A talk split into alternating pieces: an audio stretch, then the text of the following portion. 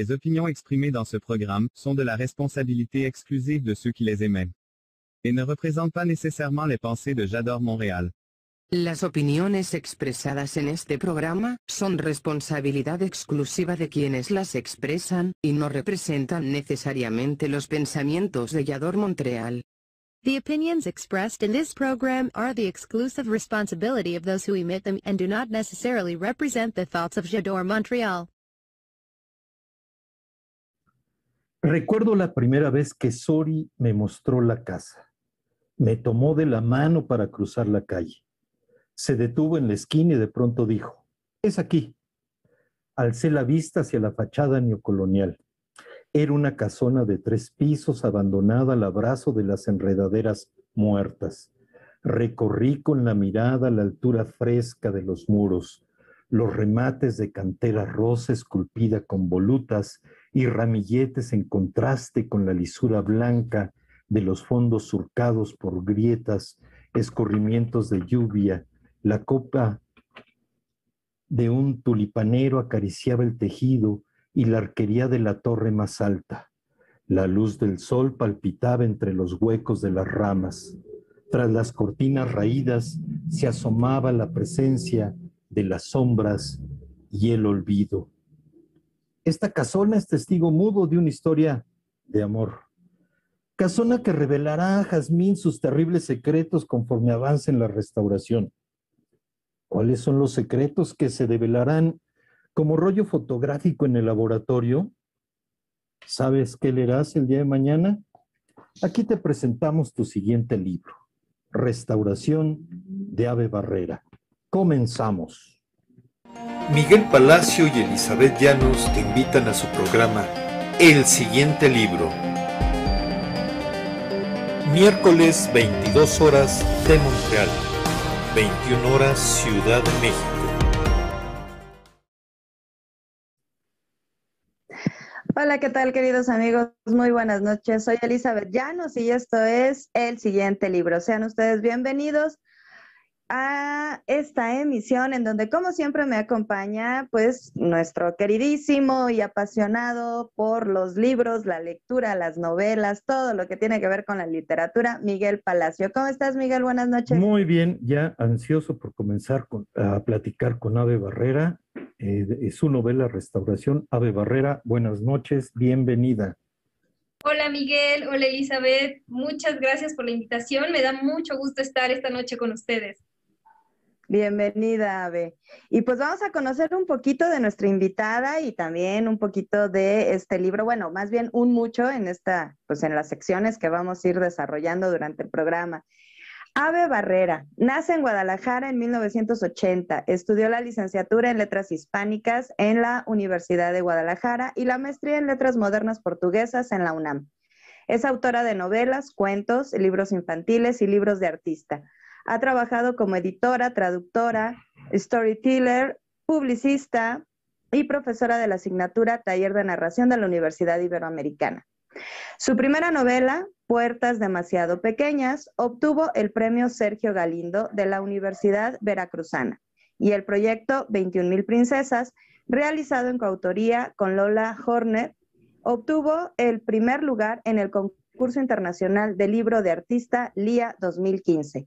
Cuentos suyos aparecen en Río entre las piedras y El hambre heroica. Y respecto a lo que nos trae en este programa, que es su novela, Restauración es la escalofriante historia de terror de una joven restauradora atrapada entre los recuerdos de una vieja casona de la Ciudad de México y los siniestros planes de un fotógrafo obsesionado con recrear los escenarios de la novela Parabú de Salvador Elizondo. La novela lleva al extremo la idea del amor como sacrificio. En ella, el daño, el menosprecio y la crueldad se oponen al cuidado, la abnegación y la entrega absoluta como parte de un complejo juego de seducción, dependencia emocional y autoengaño. ¡Wow! Con esa, con esa reseña, Ave, no, bueno, yo ya, ya, ya estoy ansiosa de que comencemos así a full con el programa.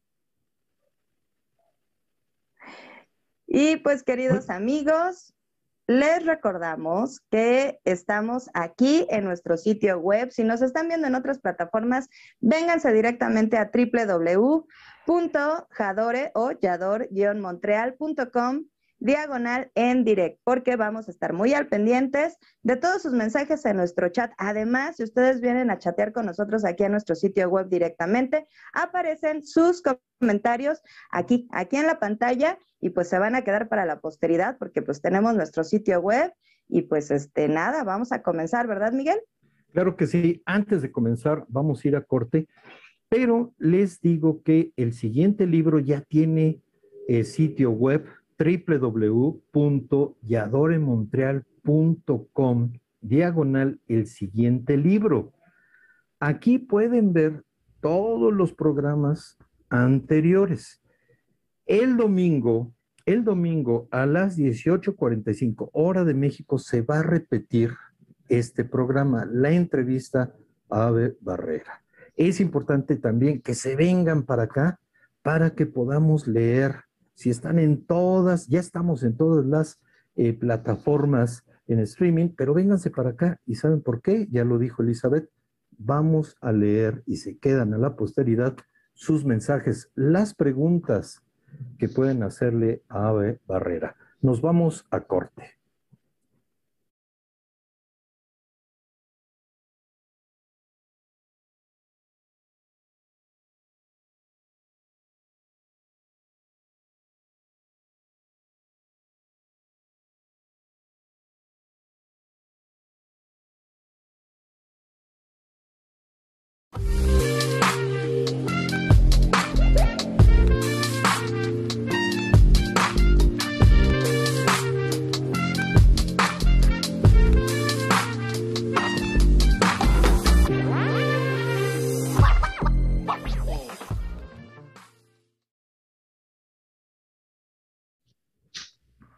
Muy bien. Pues esta sección AVE se llama Escritores en su tinta. Y bueno, yo es la segunda vez que leí, eh, leo la novela. La terminé hace rato. Y bueno, ¿cuál fue la génesis de esta historia? Es complicado preguntar eso. Yo creo que eh, las novelas siempre se van gestando en el interior de nuestra mente y son inquietudes que van eh, aflorando eh, y de repente llega una historia y dice, quítense que ahí les voy, yo quiero ser contada y, de repente hay un tema, una inquietud que acapara todo, avasalla, nos obsesiona y ya no podemos hacerla a un lado, ya no podemos ignorarla más y tenemos que volcarnos a, contarla. Yo creo que eh, Restauración se gestó desde mucho, mucho tiempo atrás, a partir de, pues, de, toda mi, formación cultural como mujer y como escritora, ¿no? Y como escritora mujer.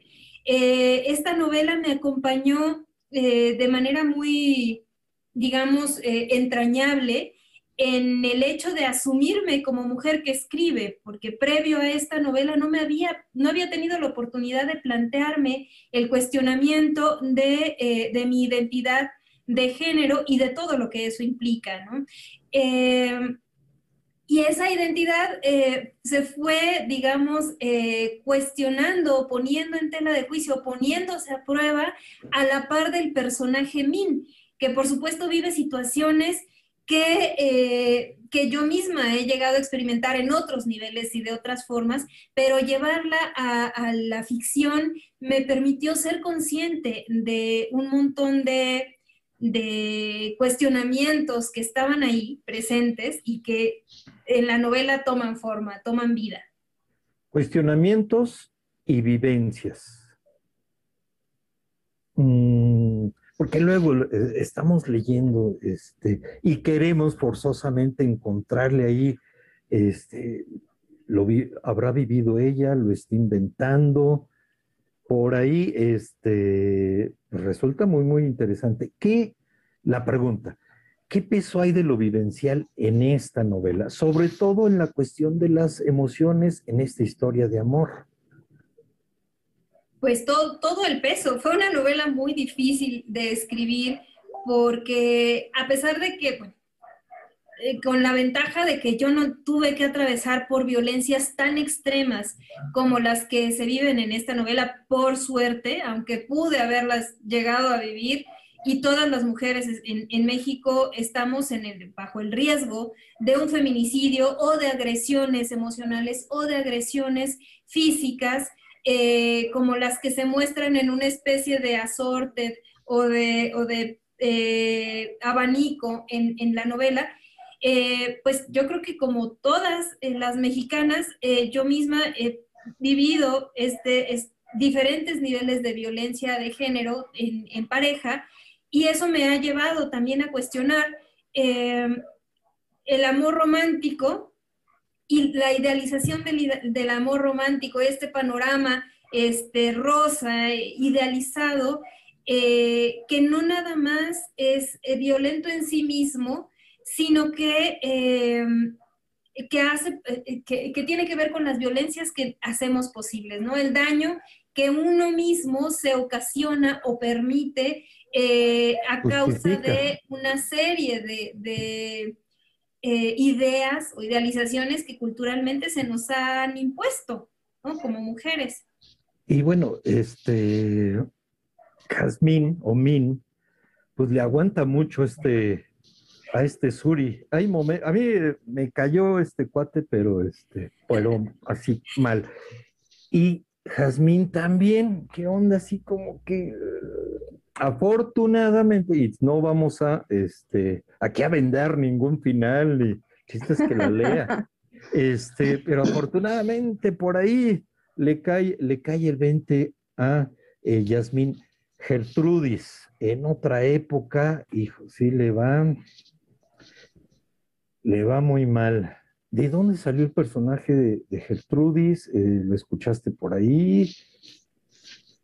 Yo creo que es un personaje arquetípico de nuestra cultura. Eh, me parece que todas las mexicanas tenemos una antecedente, bueno, a lo mejor no todas, ojalá que no todas, pero una gran cantidad, un gran porcentaje de las mexicanas y, bueno, de todos los pobladores de este país tenemos eh, un, un, antepasado similar a Gertrudis, ¿no? Es un personaje arquetípico. Nuestras abuelas, nuestras tatarabuelas vivieron estas violencias fueron invisibilizadas por completo, fueron silenciadas y estas eh, violencias se transmiten, eh, estos paradigmas se van transmitiendo de una generación a otra. Era un poco la intención de dar este panorama como en capas, en donde hay una protagonista eh, que vive en el presente y que vive una historia, como bien dices, muy desesperante que uno se desespera y quiere sacudir y quiere darle unas cachetadas para despertar a la protagonista y decirle, ¿cómo puedes ser tan tonta? Reacciona. Eh, abnegada. es tan abnegada, tan este, eh, tradicionalista en algunos, en algunos este, aspectos, a pesar de que es una mujer eh, muy capaz en otros sentidos, ¿no? Y es a lo mejor por eso que resulta muy desesperante. Es una mujer mucho más capaz incluso que muchos hombres que, conocemos. Ella puede reparar, puede hacer eh, cosas de la casa, puede cambiar eh, una instalación eléctrica, puede restaurar una casa, pero no puede restaurarse a sí misma, es la paradoja, ¿no? entonces, siendo un personaje tan capaz, tan fuerte, tan centrado en sí misma, es una mujer profesional, eh, bien capacitada. Sin embargo, en el aspecto emocional, y cuántas mujeres no conocemos así, cuántas amigas tenemos que eh, caen en ese, en ese paradigma de que son muy capaces, son muy fuertes, eh, y en el aspecto emocional flaquean, es como nuestro talón de Aquiles, ¿no? De repente algo nos, nos hace sentir eh, obligadas a someternos a esas situaciones como de dominación o de, eh, o de subordinación con respecto al otro en aras de una idea eh, de amor romántico. Y, pues eso es lo que está en juego en la novela. Y, cuando el amor llega así, de esa manera, pues sí, bueno, no me gustaría decir la palabra, este, se apentonta y así tenemos a, a Yasmín. Amiga, date cuenta, ¿no? Es, es Amiga, el- date cuenta. Tal cual, el amiga, date cuenta, ¿por qué estás con un tipo, este, con un patán que no te Sí, sí, merece, que es, este, que no se hace responsable de sus propias emociones, que es un, es, un- es un gusano desesperante eh, y, y que no, no, es como reacciona, date cuenta de tu propio valor, ¿no? Es, es increíble, eh, pues la vigencia, ¿no? Bien dices, o sea, las abuelas, esa, pues esa educación totalmente machista y que estamos en siglo XXI y continúa repitiéndose ese tipo de patrones. eh, con esta contraparte que bien dices, o sea, ella es muy capaz, la protagonista, como muchas mujeres, eh, tienen o tenemos habilidades, capacidades interesantes, o sea, de gran valía, y de pronto llega esta parte emocional que se vuelve codependiente y bueno, ya, ahí eh, se acabó como toda la, pues toda la lógica, ¿no? De, ese autoconcepto y de esa, de esa valía. Entonces, qué bueno que, que estés aquí con nosotros, sobre todo pues por, por este mes de marzo, qué bueno que acaba de pasar eh, el lunes eh, anterior, pues la conmemoración, ¿no? De- de- del Día Internacional de la Mujer. Y vamos a analizar un poquito, bueno, te vamos a preguntar, o sea, ya con todo este, o sea, contexto un poquito más, más a detalle que nos has dado acerca de, de tu novela Restauración, entendemos que Restauración es una historia de amor entre Suri y Jazmín. ¿Cómo la calificarías? ¿Como una historia de amor complicada, extrema o patológica? Pues sobre todo unilateral. Unilateral, por desgracia, porque eh, hay una idealización por parte del personaje femenino de Min que no es correspondida de manera justa, no es una, no es una relación equilibrada de correspondencia. Hay mucho más amor, mucha más abnegación puesta del lado del personaje femenino que del personaje masculino, que se muestra bastante irresponsable, este, bastante eh, eh, poco comprometido con, con, la relación, no es capaz de comprometerse y, bueno, es, es, es, un hasta cliché, digamos, en, en, la vida, encontrarnos con este tipo de situaciones, ¿no? de, personajes, de, de, de individuos que eh, evaden su responsabilidad emocional en una relación de pareja. Y la manipulación, hay, hay, un padecimiento, ay, pobre, ahí es donde eh, Min, Yasmín, ah, pues sí, es, está malito, pero ¿cuál malito? Está, no quiero soltar este tacos, este. Bueno, estás sí. hasta enojado, Miguel, entonces sí, sí, tenemos que leer, tenemos que leer, sí, sí. Invitemos es, a todos, a todos a que lean. Es, así tenemos que ser, con el libro, y no sé si les ha sucedido, no sé si te ha pasado, Ave, agarras el libro y lo arrojas, ya después tienes que volver a rearmarlo porque, y eso, ¿y eso de qué nos habla? Pues de personajes bien construidos, una trama, o sea, te envuelves, ¿sí? Es más bien, te envuelve la trama, la historia, la complejidad de los personajes y no sueltas solo para arrojarla a la pared, y ya después este, eh, te encargas de, de para saber más, pues de juntar todas las hojas y ponerlas en orden. Otro aspecto también muy importante, y qué bueno que tengo aquí mi cámara, eh, no soy como este, Suri, por ahí la tenía, este, dije, la voy a sacar. El punto de partida, también fascinante, es el punto de la partida, una mujer que observa una fotografía y se reconoce. Para Suri es la obsesión para, en esta complacencia de Min, ¿sí? Pues ella va a posar para Suri. Y por ahí tenemos también un, un desdoblamiento eh, muy, muy este, eh, importante. Y sobre todo, la, eh, bueno, la tortura, la referencia constante y muy frecuente a la novela de Salvador Elizondo. Y ahí tenemos también los espejos. ¿Qué nos puedes decir? O sea, la fotografía está presente a lo largo de toda, toda la novela. Eso es genial. A ver, ¿qué nos puedes decir? ¿Esa idea dónde llegó? Pues cuando empecé a trabajar en la novela, empecé a trabajar a partir de la idea del retrato. y me obsesionaba la idea del retrato porque es una representación del otro, es una mirada del otro y puede llegar a ser muy violento el, retrato, sobre todo cuando, cuando es involuntario, es una especie de robo del alma, ¿no? Hay algunas eh, culturas que lo habían entendido así, como un robo del alma del otro. San Juan Chamula.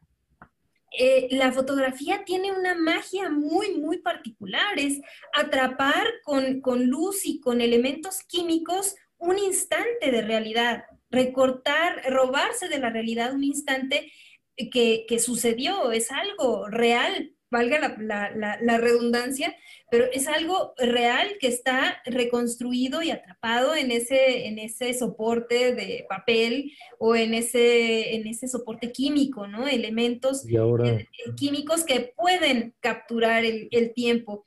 Y me obsesioné un poco con la fotografía cuando estaba escribiendo la novela y en ese efecto mágico de eh, volver al análogo, ¿no? De, por eso eh, Suri es una persona completamente análoga.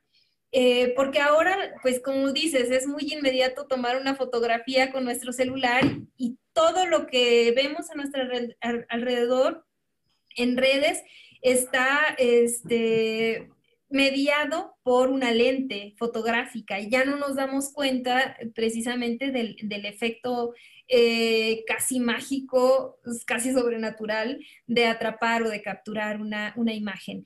Eh, y sí tenía como mucho la, obsesión de ir a la ir a lo básico, ir a los elementos como más esenciales de la fotografía pero no nada más, o sea, sí me, di vuelo investigando de cámaras antiguas, de técnicas fotográficas, me fui a estudiar, me fui a meter a la, a la activa de fotografía aquí en México, que es una escuela buenísima, me dieron mucha chance de investigar, de estar presente en las sesiones de, este, de revelado, de fue fascinante estudiar la fotografía desde esa perspectiva, porque yo no soy buena fotógrafa, no lo sé, pero me gusta mucho. Y fue eh, una muy buena manera de, llegar más como hacia el concepto, el concepto de, eh, de la captura de la realidad, de la violencia que puede haber en atrapar a ese otro, ¿no? De, de violentar al otro por medio de la mirada, ¿no? Es como la primera la primera de las violencias en la, en la novela es la lente eh, sobre el, objeto, convertir a la persona en un objeto. Entonces es el primer momento en el que el, sujeto femenino pasa a ser un objeto, eh, convertida en un objeto, en una mira, en un objeto de la mirada del otro y se confrontan esas dos eh, perspectivas eh, y de ahí es de donde se va desgranando la violencia de la sesión fotográfica que sabemos que va a terminar mal, porque bueno, lo dice la primera página, no es ningún spoiler, ah. eh, pero lo dice la primera página, sabemos que eso va a acabar muy mal, no sabemos cómo, y eso es lo interesante, y no sabemos cuál va a ser la reivindicación del personaje femenino, si, no se puede quedar en ese hoyo, en, ese, este, en esa situación de completa desventaja y de maltrato, ¿no? No, no se puede quedar ahí. Narrativamente es obligado darle la vuelta. Entonces, yo creo que el spoiler está en cómo, o, lo interesante de la novela está en cómo se le da la, la, vuelta de reivindicación al personaje femenino. Yo creo que es gradual y es muy complejo.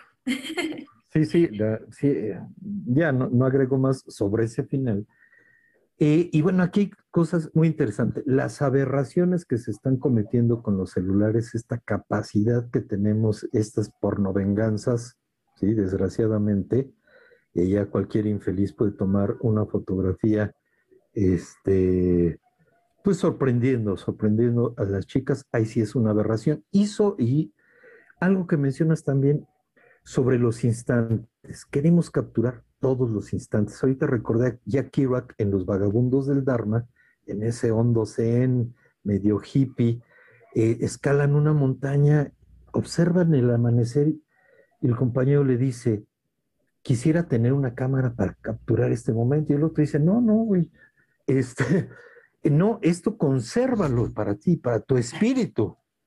¿Y qué pasa? Estamos acostumbrados, todo, todos los instantes ya queremos capturarlos y no estamos disfrutando. En un concierto antes de la pandemia de King Crimson, nos pidieron amablemente los músicos, Robert Fripp nos pidió a todos, así personalmente nos pidió, guarda tu celular. Al final te vamos a decir cuándo puedes sacarlo, disfruta la música, este instante de música. Y eso es también lo que debemos, eh, lo has mencionado aquí, eh, esos instantes eh, ya se nos están esfumando por querer capturarlo, capturarlo todo.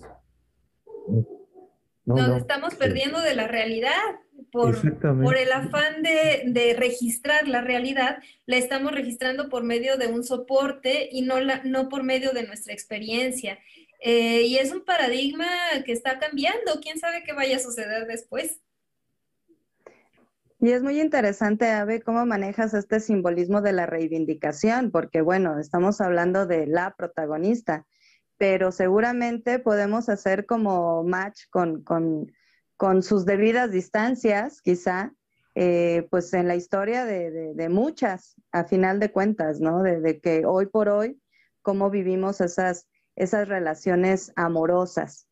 Pero bueno, hay que leer, hay que leer. Y eh, hay que continuar también con esta sección, Escritores en su tinta, que si no, si no se fijaron, porque Miguel no, no nos comentó, fue como sorpresa. Le hemos cambiado el nombre a la sección, porque definitivamente la guillotina, creo que sí es la guillotina, pero es la siguiente sección. Pero primero, antes de irnos a la guillotina, te quiero preguntar.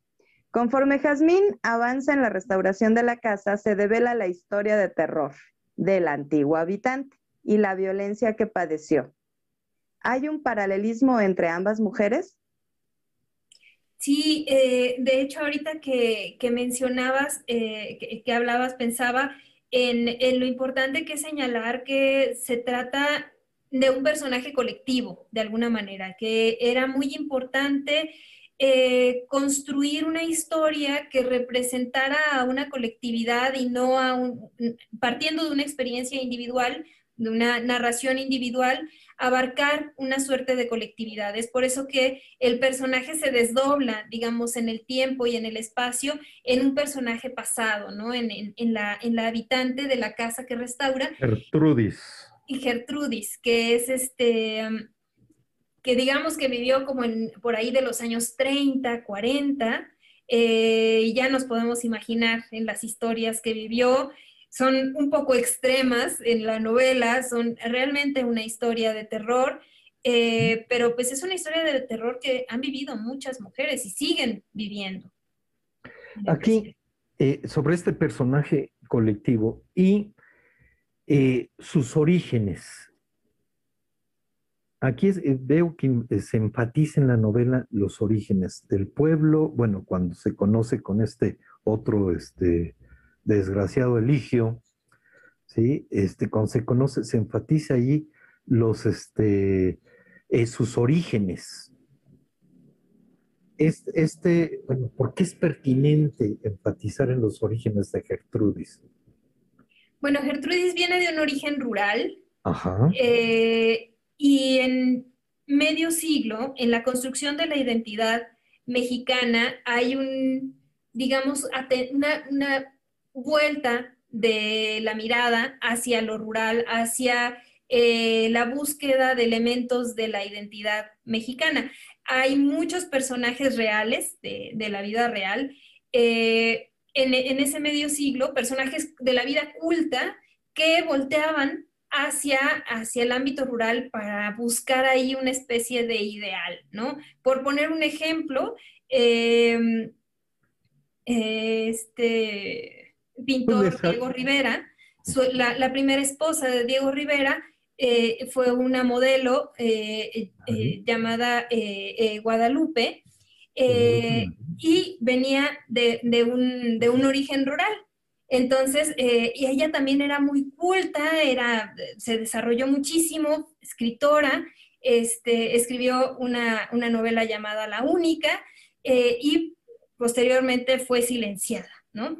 Pero eh, era, muy, era una historia, digamos, recurrente en el México de medio siglo, tener como esa especie de guiño. Además, bueno, en el medio siglo fue como toda el, la, el éxodo eh, del, campo hacia, la ciudad. La ciudad empieza a crecer muchísimo y hay mucha gente del campo que idealiza la vida en la ciudad y que se van a buscar una especie de sueño eh, de realización en las ciudades, ¿no? Hay un sueño de progreso, una idealización de, progreso. Eh, puesta en las ciudades. Perdón, se me, se me tuvo un lapsus linguis y se me fue el nombre completo de esta escritora maravillosa eh, Guadalupe Marín, que fue la, primera, la, primera, la primera esposa de Diego, de don Diego Rivera.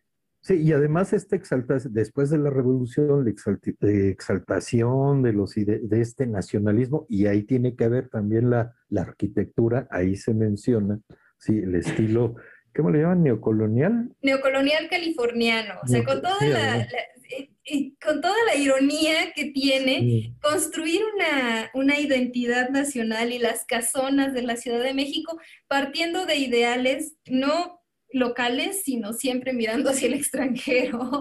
Y parte de la ironía también, pues, ¿qué hacemos con el baño? ¿No? sí. ¿Y qué hacemos? Porque estaba eh, en la parte externa de la casa, la letrina, sí, este, esa, esa ironía también está está muy, muy, este, muy divertida.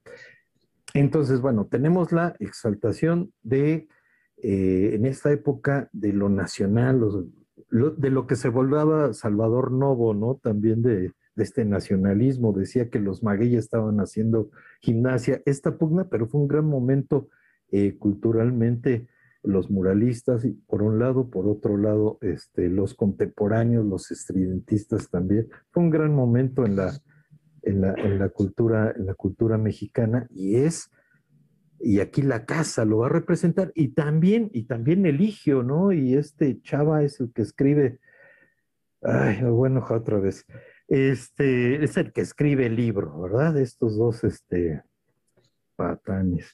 Bueno, y bueno, tenemos también a Aurelia, Aurelia también que, sufrió por ahí, quiere hacerle ayudar a, este, a Gertrudis. Bueno, pues eh, ya pasamos a la siguiente sección para no seguir contando más de la novela. El chiste es despertar el interés y no irle no irle, no irle contando, pues yo lo traigo fresco. No, yo, estoy muy divertida porque tú estás enojado. Me encanta. O sea, no es que ah, me encante. Te divierte mi enojo, además. Claro que sí, por supuesto que es divertido ver a un hombre enojado insultando a otros hombres, aunque sean ficticios, pero que representan evidentemente a hombres reales. O sea, que, es una tristeza. Y, y bueno, sí, vámonos a, la siguiente sección, pero primero vamos a saludar a Ischel, que ya, ya tenemos aquí mensajitos, nos dice Ischel, ya los estoy viendo, enhorabuena. Muchas gracias, Ischel. Gracias, Ischel. Marisuri, saludos, amantes de la lectura. Me encantó la cámara fotográfica, te está chuleando tu cámara, Miguel, Marisuri. Muy bien. Este, sí. Te la vendo. Pili M, felicidades, maestro Miguel y Llave Barrera. Paraíso Perdido, saludos. Alan Flores, saludos. Ischel, qué, qué interesante presentación. Alan Flores, buena reflexión, lo de la realidad. Ischel, muy cierto, nos estamos perdiendo de la realidad. ¿Qué pasó, Ischel? ¿Cómo que dónde se consigue el libro? Pues en la siguiente página, Ischel. Al ratito, eh, mi querido Miguel va a dar sus redes sociales, así como, así como no queriendo, ¿verdad, Miguel? Pero pues, ahí lo puedes encontrar. Entonces, vámonos a nuestra siguiente sección, Agua Sabe, porque esa es la sección de este programa. No, no en vano se llama la guillotina, así que respira profundo y prepárate. Vámonos a nuestra siguiente sección.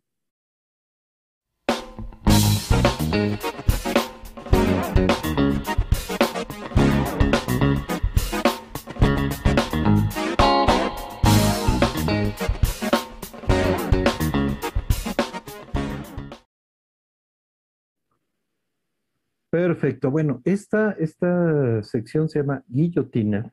La afilé este, entre capítulo y capítulo, estuve afilándola y No, además entonces está muy inspiró- filosa, o sea, así con, con el enojo que tienes, aguas, sabe, aguas. Me inspiró también este, cuando están lavando los- el instrumental quirúrgico por ahí que aparece en un portafolio negro. Entonces, bueno, ¿de qué va esta sección? Yo voy a decir dos palabras y tú debes de elegirlas eh, rápidamente, sin reflexionar demasiado. Y si quieres ampliar este, la información, pues adelante. Vamos a empezar con dos autoras, Elena Garro o Rosario Castellanos. No puedo elegir. No me hagan elegir por. Tienes que elegir. Mm, de Elena Garro. Perfecto, muy bien. Punto la invitada. ¿Terror o intriga? Mm, Las dos me parecen muy necesarias y tienen cada una lo suyo, pero me parece que el terror sin intriga mm, nada más asusta de bu. Y así que elijo intriga. Perfecto, muy bien. Oye, ¿y para trabajar? ¿Computadora o libreta? Libreta, hojas, lápices, libreta, papel, mucho papel. Para tomar notas. ¿Tienes eh, libretas? Oye, ¿y tiene, tienes este, tu libreta donde fuiste tomando notas de restauración? Una caja entera. Ah, te iba a decir que si nos mostrabas, pero pues no, lo mismo que te traigas la caja. Esas son las libretas que siempre utilizo para escribir. Son Ajá. unas libretas muy peculiares porque las hacen únicamente en una fábrica de Baja California. Como mi familia Yay. vive en Sinaloa, las encuentro en una papelería chiquita de allá. Son libretas muy gordas Y las lleno así de notas y notas y notas y notas. Y bueno, en esa libreta notas son del nuevo proyecto. Este es del, del nuevo proyecto. sí. Ah, perfecto. Y no, obviamente no nos vas a adelantar nada. No, spoilers no. Bueno. Siguiente. Y luego ya utilizas la computadora para ya, este, perfecto. Solemnidad, extroversión. Extroversión. La solemnidad me cae muy gorda. Tú muy bien, Ave. El escritorio o la mesa de trabajo. Orden o el orden del caos. Ambos. Empiezo por el orden, el orden pasa por el caos y luego regresa al orden. O sea, y sabes dónde está perfectamente Sí. todo. Yo creo que más orden que caos, la verdad. Soy un poco obsesiva con el orden a veces. Ah, ya, ya di cuenta el cambio. ¿Sobriedad o ebriedad? Ebriedad. Ya no puedo tomar, pero bueno, salud. Bueno, este, bueno, lo, lo lamentamos. Lo sentimos mucho. Lo sentimos Me dan mucho. migrañas. Antes era muy buena mezcalera, pero Ah, ahora disfruto mucho el mezcalito. No me puedo tomar más que uno porque si no me da migraña. Pero la Ay. ebriedad siempre es eh, la opción. Pero no lo sustituyes por alguna otra bebida espirituosa como la cerveza. No, cualquier, cualquier bebida me, me hace daño, pero sin embargo considero que la ebriedad es un estado del espíritu. Se puede mantener aun cuando uno no pueda consumir bebidas embriagantes. Qué interesante. Y bueno, para concentrarte a trabajar, como partes de tus este, ritos, ¿qué, qué hay que bebes algo? O sea, un té, un café, pues tequila ya no, ya este. Mezcal, mezcal. O mezcal, perdón, mezcal, Siempre me acompaña una jarrita de té. una jarrita. de té. Y antes de la migraña, Ta- también no, no, no, no suelo escribir bajo los efectos del alcohol. Los efectos del alcohol son o eran para divertirme, para pasarlo bien. sí es un mito eso de que Sí, Sí, sí, Ni- ni Bukowski. Bueno, era vino o café. Café con leche. Viajes o sedentarismo. Viajes, me encanta viajar. También soy- puedo llegar a ser muy sedentaria en, por, por, por este, me encierro a trabajar durante meses, pero necesito tener en la perspectiva un viaje. Playa o ir puebleando. me gustan los dos. ¿Por qué no podemos pueblar en la playa? A ver. Bueno, si hay, ahí en Cipolite, por ejemplo. Se puede perfectamente pueblar en la playa. Exacto. Va bajando bien. esa guillotina, ¿eh, Ave? Porque tienes que seleccionar una. No nos hagas Sí, está- trampas. No está haciendo escritora. trampa. Sí, no nos enredes con esos juegos de palabras. Elige una, elige una. ¿Arriba o abajo? Arriba. No sé de qué estamos hablando, pero arriba. En cualquiera de los casos, arriba. Arriba. Perfecto. Muy bien. Tú muy bien. Nos gusta cómo piensas. ¿Ortuño o Juan Villoro? Ortuño, es mi paisano. Sí, efectivamente. Este, esa no- ¿Y cuál te gusta más? Ortuño siempre dice que él es de Zapopan, él no es de Guadalajara. Yo sí soy de Guadalajara, yo sí soy tapatía, tapatía de la guadalupana, pero eh, eh, Ortuño siempre aclara que él no es de Guadalajara, él es de Zapopan, aunque están en la misma mancha urbana. Ok. Y bueno, ¿qué novela de Ortuño te gusta más? Ay, El cazador de cabezas, este, ¿cómo se me llama gustan sus cuentos. Lo que más me gusta de Ortuño son sus cuentos. Los de, ¿cuál es? Es la fila india. ¿Son Los de bonsai, Ah, bonsai, esos de bonsai me encantan No los recomiendas ampliamente. ampliamente. ¿Y de las novelas? El cazador de cabezas. eh, ¿cómo se llama la, la acá de, la- de este conjunto habitacional? ¿Olinka? Sí, no, no es Olinka. Esa no la he leído, Olinka. Es la, es la, es Y la es la más reciente. Sí, Está muy buena, muy, muy sí buena. me la sí. recomienda. Hablando de intriga, de intriga, Ajá. sí te tiene así, hasta Y es el que final. Hasta el es bueno final. para las intrigas. Sí, sí, sí. ¿Incertidumbre o certeza? Certeza. Certeza. Ay, la más polémica. Ahí viene la más polémica. Preparada, Más ¿eh? polémica. Preparada. Aunque la última vez con Abril quedé en quitarla. No, Bueno, va, va. no, por favor, no. Es, o sea, es la más importante. Yo creo que tiene un dejo No, todas han literario. sido, todas han sido importantes. No, pero esta es la más importante. Tiene un dejo literario que marcará a Ave y seguramente la va a incluir en su próximo proyecto. Casi estoy segura. A ver, el dejo literario. Yo me quedo así. digo, Bueno, quesadillas con queso o sin queso. Eso es lo que buscamos, que conozca la gente a un escritor sin solemnidades, este, soltando la carcajada. A ver, cuéntanos. Con queso, porque vengo de Guadalajara y para mí las quesadillas tienen que llevar queso, por, por, por obedecer a mi origen, pero, pero vaya, si me dan una quesadilla de huitlacoche sin queso, me la como. Muy contenta. Eso.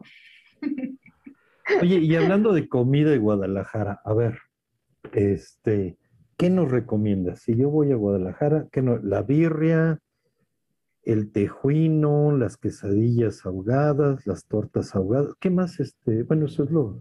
Recomiendo que vayan con mucha hambre, eh, que busquen los mariscos del negro. Los mariscos. No me patrocinan, no, no obtengo nada por recomendar a los mariscos del negro y siempre lo haré. Ahorita te cobramos este Los mejores antes de de. Guadalajara y del mundo están ahí.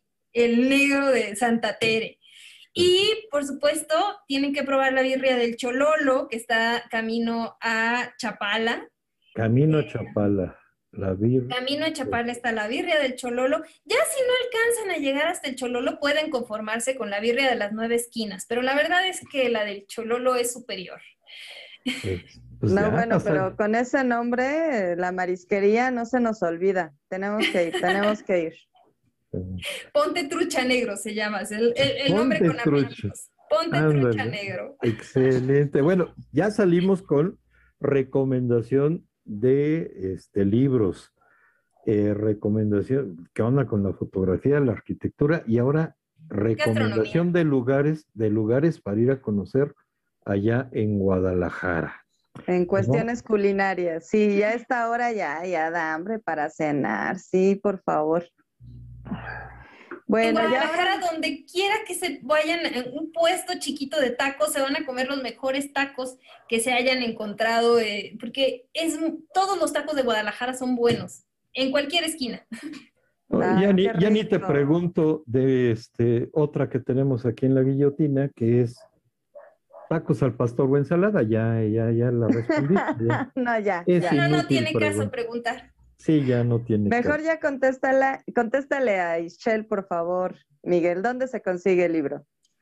Pues el libro se consigue en la siguiente página. Ahorita estamos trabajando en Facebook y en Instagram. Así nos buscas en Facebook, Librería de Barrio, y en Instagram, la siguiente página, Librería. Ahí nos es- mandas un DM y te respondemos lo más pronto. No escribas en madrugada porque lo leeré muy temprano, pero te respondemos y estamos haciendo entregas a domicilio con todas las medidas eh, higiénicas. ¿Sí? Es ahí.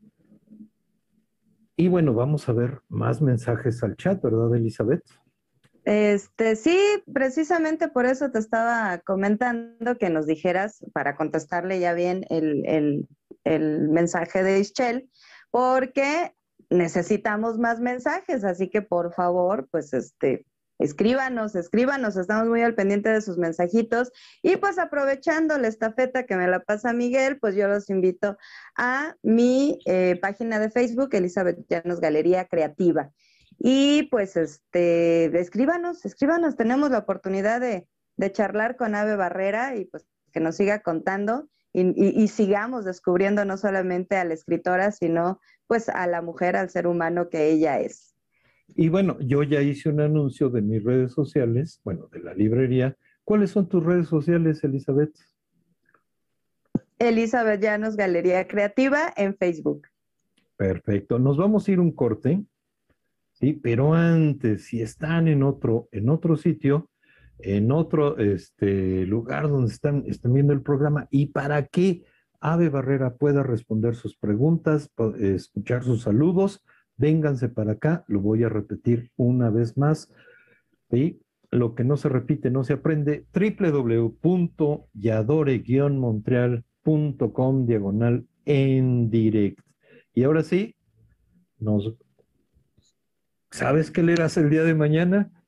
Aquí te presentamos tu siguiente libro que es Restauración de Ave Barrera. Ahora sí, nos vamos al corte.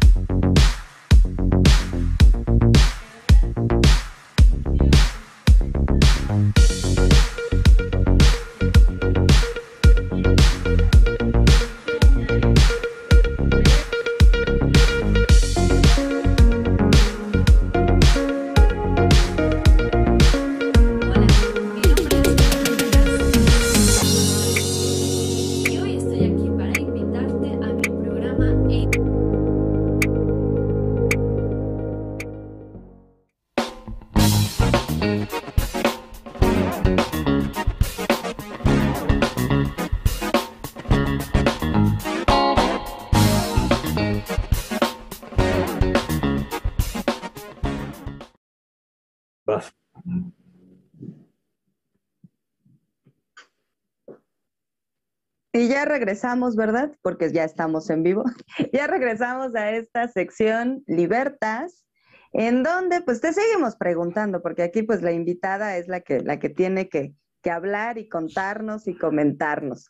A ver, mi querida Ave, en, en Libertas así como que hacemos varias eh, preguntas de, de índole general, o sea, ya no te vamos a torturar con la guillotina, si las quesadillas son con queso o sin queso, ya puedes respirar más tranquila creo que Miguel no accionó el mecanismo para, para esa cuchilla ahí, este, como verdugo que luego es, ¿verdad? A ver, cuéntanos, mi querida Ave.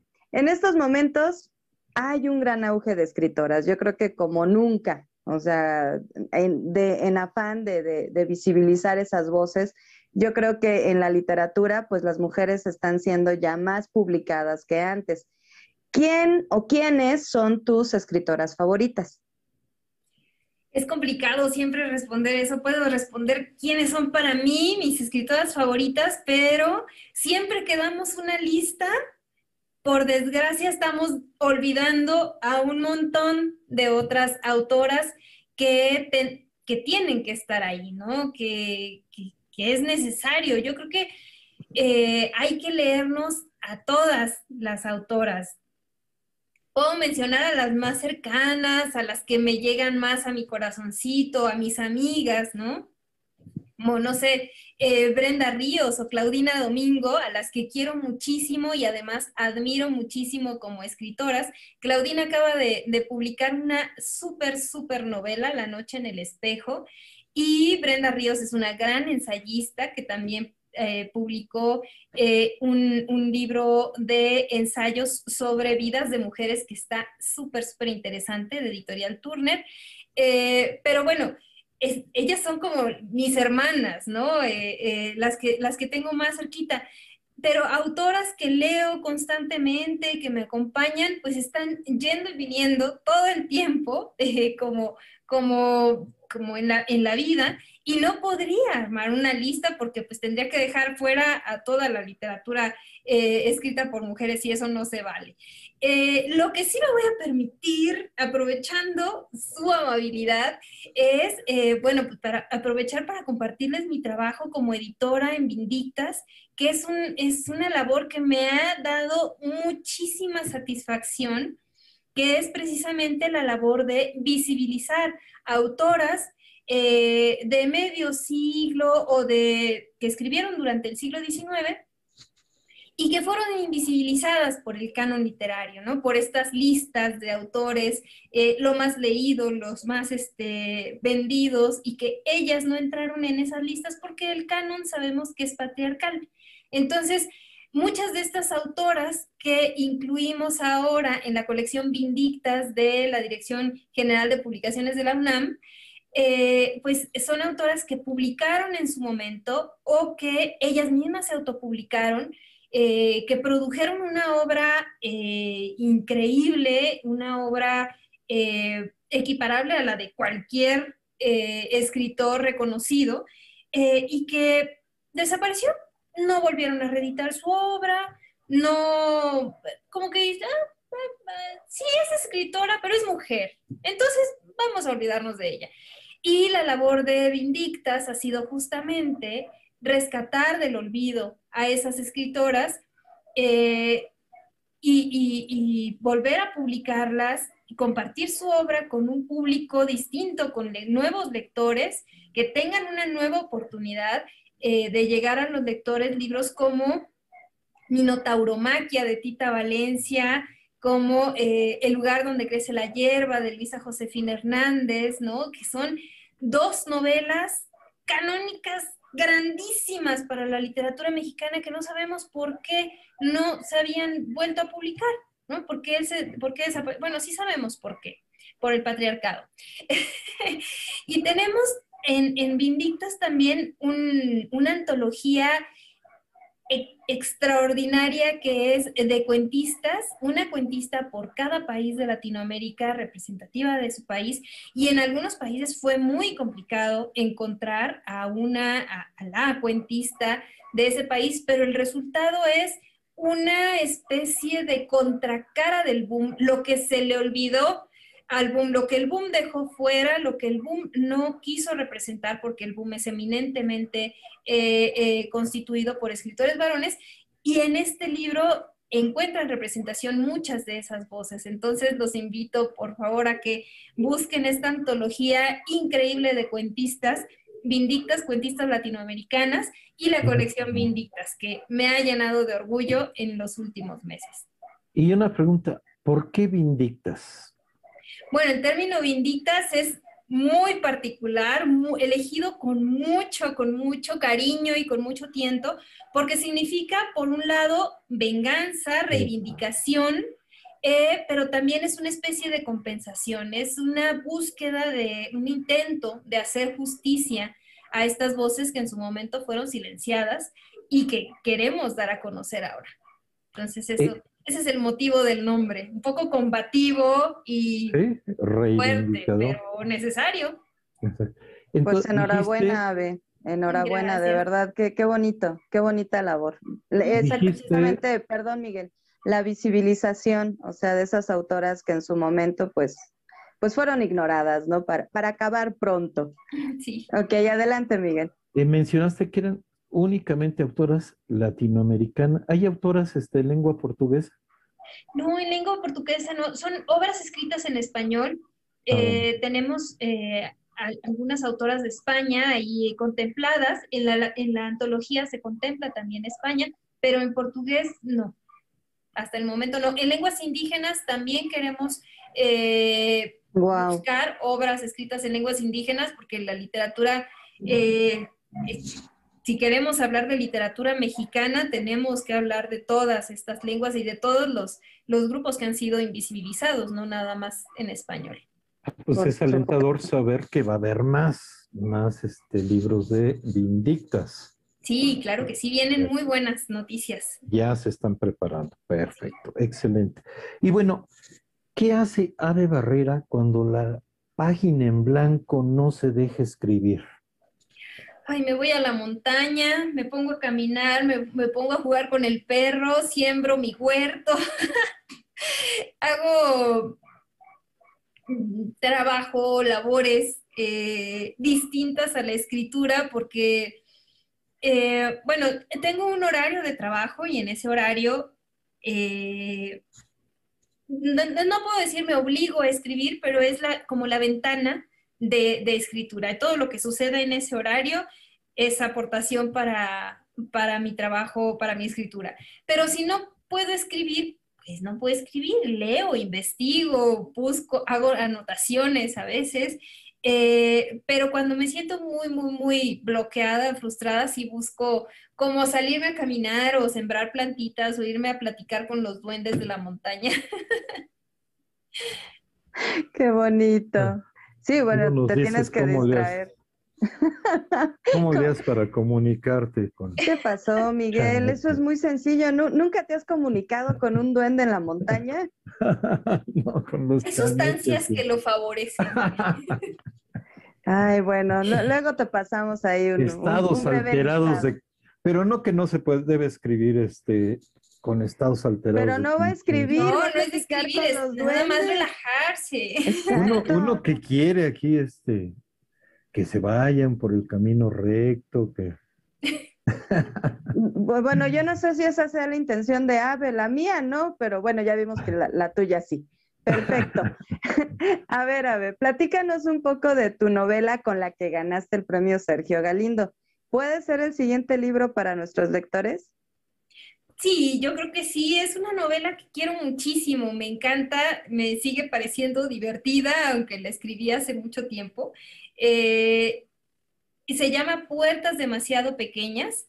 Y yo creo que lo que me gusta mucho de esa novela es que me, me acompañó a aprender la, escritura de una novela y la escritura de la intriga, eh, a cifrar la intriga, que era de lo que hablábamos hace, hace un momento, ¿no? De, la, de, lo importante que es mantener al, lector interesado eh, y que, no sabe qué es lo que va a pasar a la siguiente vuelta de página. Entonces, fue un desafío para mí aprender a, lograr ese efecto y esta novela me, me acompañó en ese desafío y me gusta mucho. Es un pintor que se queda atrapado en la casa de un coleccionista que tiene que hacer una copia y le resulta imposible por, por una cuestión eh, física muy obvia, le resulta imposible hacer esa falsificación pero se las ingenia para, para lograrlo y en el proceso descubrimos toda la intriga de la familia que lo va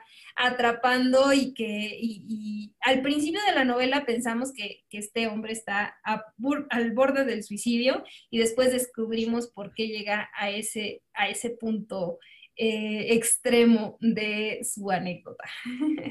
No tiene nada de dinero, además narrado en primera persona. Sí, me encanta narrar en primera persona. No sé por qué, tengo una obsesión con las primeras personas. Sí, está, está muy bien. Nada más leí la primera parte, la, parte de este. Porque, ¿Dónde está publicada? ¿En la Universidad Veracruzana o en Alianza Editorial? En Alianza. La, la primera edición salió con la Universidad Veracruzana por el premio. Y después eh, Alianza compró los derechos y, eh, y la, la, distribuye en México. Y hay otra editorial colombiana, Laguna Libros, muy, muy bonita, que, este, que publicó la novela en Colombia. Ah, pues ahí, yo voy, te digo, leí este, una primera parte cuando ya llega esta, esta casa, este bazar, sí, bastante sordido, que ahí precisamente están tomando, este, bueno, un, un, grupo de bohemios está tomando, este, hay una bebida espirituosa de cuyo nombre no quiero acordarme. Este, y bueno, ¿cuáles son los ritos de Ave Barrera para escribir? ¿En la mañana, mediodía, eh, en la madrugada o depende la novela? Depende de la novela. He estado descubriendo que cada novela, no sé quién lo decía, pero me parece una metáfora muy linda, que las novelas son como pajaritos, que ellos eligen a qué hora llegan y todos los días llegan a esa hora. Entonces, he descubierto que así me pasa, dependiendo con la novela que, o el proyecto en el que esté trabajando, el proyecto elige la hora al que, al que llega. Por ejemplo, restauración fue muy cruel. La escribí todos los días de las 5 a las 10 de la mañana y era un suplicio levantarse a las 5 de la mañana, pero eh, la, la, pude trabajar muy bien esa hora. Necesitaba como mucho silencio y mucha concentración. Y el proyecto que estoy trabajando ahora es como más generoso. Es novela. ya no puedo desvelarme tanto ya, a mi edad. es novela, ¿verdad? Sí, es novela. Eh, y normalmente cuando empieza a bajar la luz, 6, 7 de la tarde, siento como una urgencia de ya, es la hora de la novela, tengo que ponerme a trabajar. Entonces sí, es, es muy curioso, es la hora de la novela. ¿Y cuánto tiempo te llevas más o menos en escribir este, una novela? Pues, Por ejemplo, restauración, ¿cuánto te llevas? Restauración fueron cuatro años.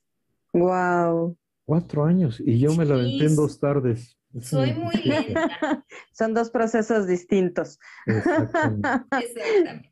Me encantó como dijiste, es la hora de la novela, o sea, para en otras circunstancias este, significaría otra situación. Prenderle al canal 5. Sí, todas nuestras mamás hacían eso. Es la hora de mi novela. Se preparaban su cafecito y a aprender la televisión. También así me pasa, es la hora de mi novela. Qué bonito. Oye, Ave, ¿y hay mucha diferencia entre escribir para niños y escribir para adultos? Sí y no. Eh, el proceso creativo yo creo que es exactamente el mismo. Y yo siento que como que la historia pide eh, a, su lector. Se me ocurre una historia y digo, ah, bueno, esta creo que podría ser una, una buena historia para, para literatura infantil. Sin embargo, ya cuando uno piensa en publicar, hay muchos aspectos que tomar en cuenta a la hora de escribir para niños. Cuando se escribe para niños, sí te piden más requerimientos, acotaciones eh, editoriales el tipo de edad al que está dirigido, el tipo de producto final, si va a ser con ilustraciones, sin ilustraciones, y hay que estar como un poquito más atentos a la censura este, de, temas y de, pues de ser cuidadosos con, con, el lector, ¿no? Hay que tomar más en cuenta al lector para tener cuidado y no herir susceptibilidades. Claro. ¿Qué tenemos en el chat, Miguel? Pues Alan Flores, que siempre nos acompaña, los duendes, jajaja. Ja, ja. Es muy divertido, siempre se divierte este Alan Flores. Y bueno, Alan Flores ya estuvo aquí, nos habló de su novela. Y pues esperemos que pronto, Alan, ya queremos este, que regreses con un nuevo proyecto. No, y le agradecemos mucho que, que esté programa a programa con nosotros. Muchas gracias, Alan. Y bueno, ese es el, ese es el, este, el mensaje del el chat. Y bueno, pues nos vas a invitar a, este, tienes que hacernos una invitación, ¿no, Elizabeth? Pues sí, supongo. Bueno, yo tengo un montón de invitaciones que hacer. Por ejemplo, pues irnos a un corte. Yo supuse que, tú, estabas así como más este, emocionado por hacer invitaciones, pero pues vámonos a un corte ya que me, diste la oportunidad de mandar a este corte. No nos tardamos nada, nada, nada. Regresamos rapidísimo y pues qué bueno que, que nos invitemos a, ir a un corte y no a otros lados, ¿verdad? Porque ya estas horas, ya son 10, 10, pues hay que, ya se pone, no vamos con los duendes, pero vámonos mejor a un corte. Tu talento es el cambio. Yo soy Carla de Flon y tenemos una cita todos los viernes a las 8 de la noche, horario de México, y 9 de la noche, horario de Montreal. No lo olvides. Yo soy Carla de Flon y soy talento activo.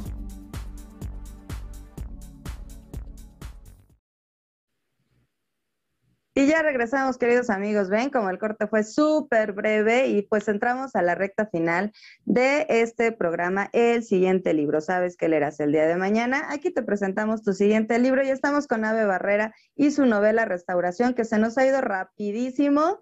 Ave, eres tremenda conversadora, me encanta. Además, eres, eres como escritora muy interesante y por supuesto que la gente que está conectada con nosotros y que vea posteriormente este programa le va, o sea, va a tener en su lista de libros prioritarios restauración.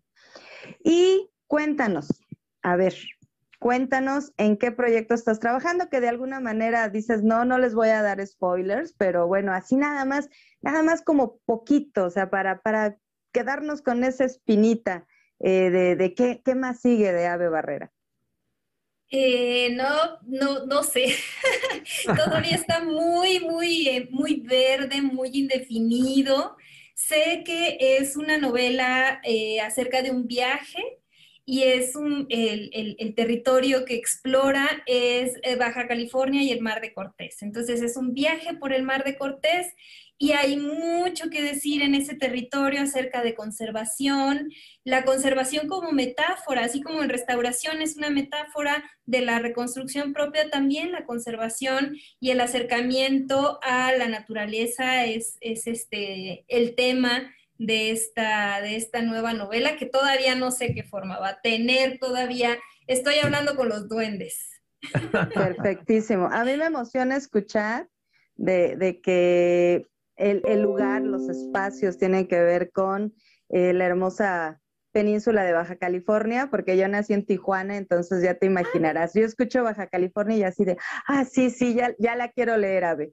Pero lo que sí nos puedes contar son tus redes sociales. Dinos, por favor, dónde encontramos a Ave Barrera en redes sociales. Todas mis redes sociales son muy, muy imaginativas, así que a todas les puse Ave Barrera arroba bebarrera, arroba bebarrera y arroba barrera. Lo malo es que luego me desconecto mucho.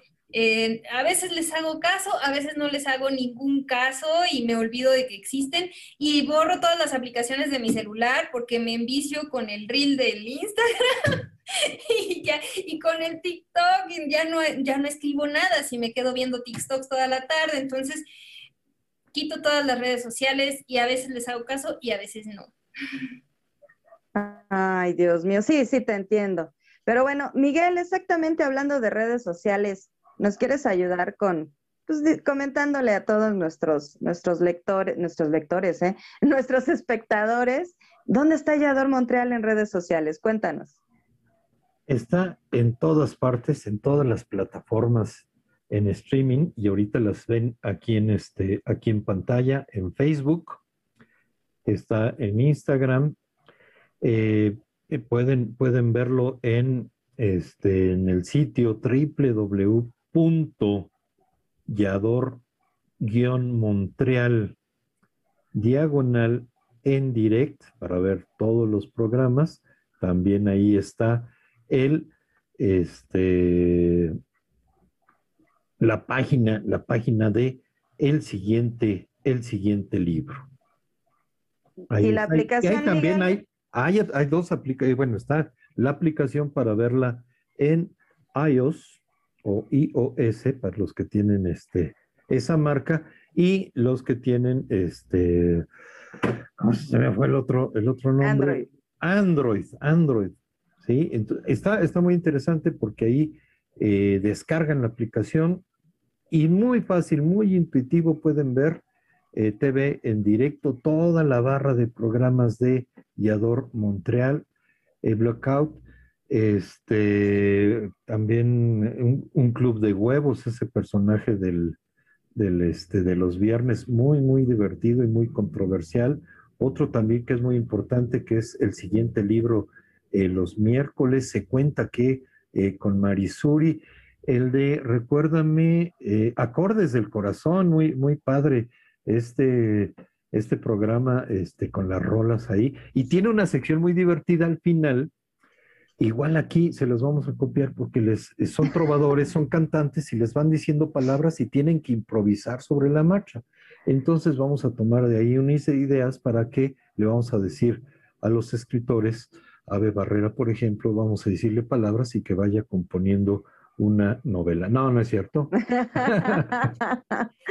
Dentro de cuatro, años nos vemos. bueno, mínimo una, una microficción. Y bueno, lo de la app está padrísimo porque además es totalmente gratuita, así que descárguenla. Ahí en los ajustes pueden ustedes eh, hacer lo propio para que pues les avisen cuando ya nuestra señal está al aire y pues facilísimo. Y también en nuestro sitio web del siguiente libro, ahí tenemos una casilla de eh, mensajes en, el, en la cual pues pueden escribirnos sugerencias, comentarios, este, a lo mejor conocen algún escritor, ahí pueden ustedes interactuar con nosotros, ¿verdad, Miguel? Perfecto, y ahí se comunican, yo, yo me encargo de revisar y de responderles lo más pronto posible. Y bueno, pues ya, ya nos vamos. ¿Sabes qué leerás el día de mañana? Aquí te presentamos tu siguiente libro y la tarea para esta semana es Restauración de Ave Barrera. Ya se dieron cuenta que es una gran, gran novela.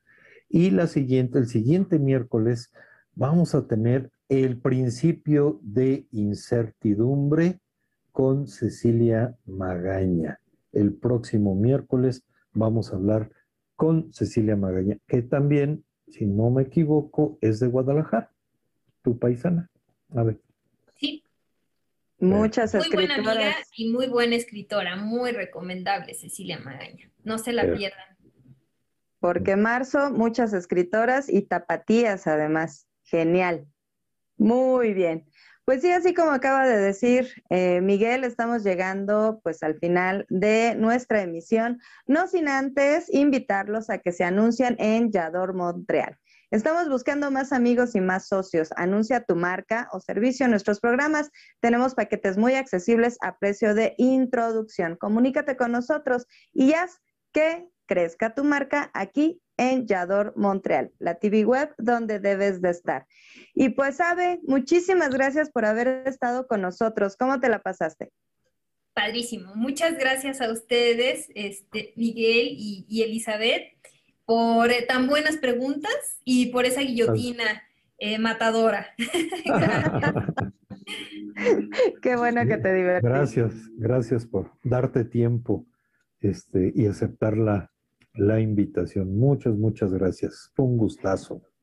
Gracias a ustedes y que pasen muy bonita noche. Gracias, Ave. Pues muchísimas gracias nuevamente, Ave. Miguel, muchísimas gracias. Hasta luego. Nos vemos el siguiente miércoles con el siguiente libro. Hasta luego. Gracias, Yador Montreal. Yo soy Elizabeth Llanos. Nos vemos el próximo viernes en un club de huevos y bueno, y todos los días aquí en la barra de programación de Yador Montreal. Muchísimas gracias. Bonita noche. Hasta mañana. Hasta luego. Solo los líderes se atreven a innovar. Yador Montreal está contigo y en las principales plataformas a nivel global. Instagram, Facebook, YouTube y Twitch. La TV web en la que debes estar, porque en Yador Montreal te ve quien no te quiere ver.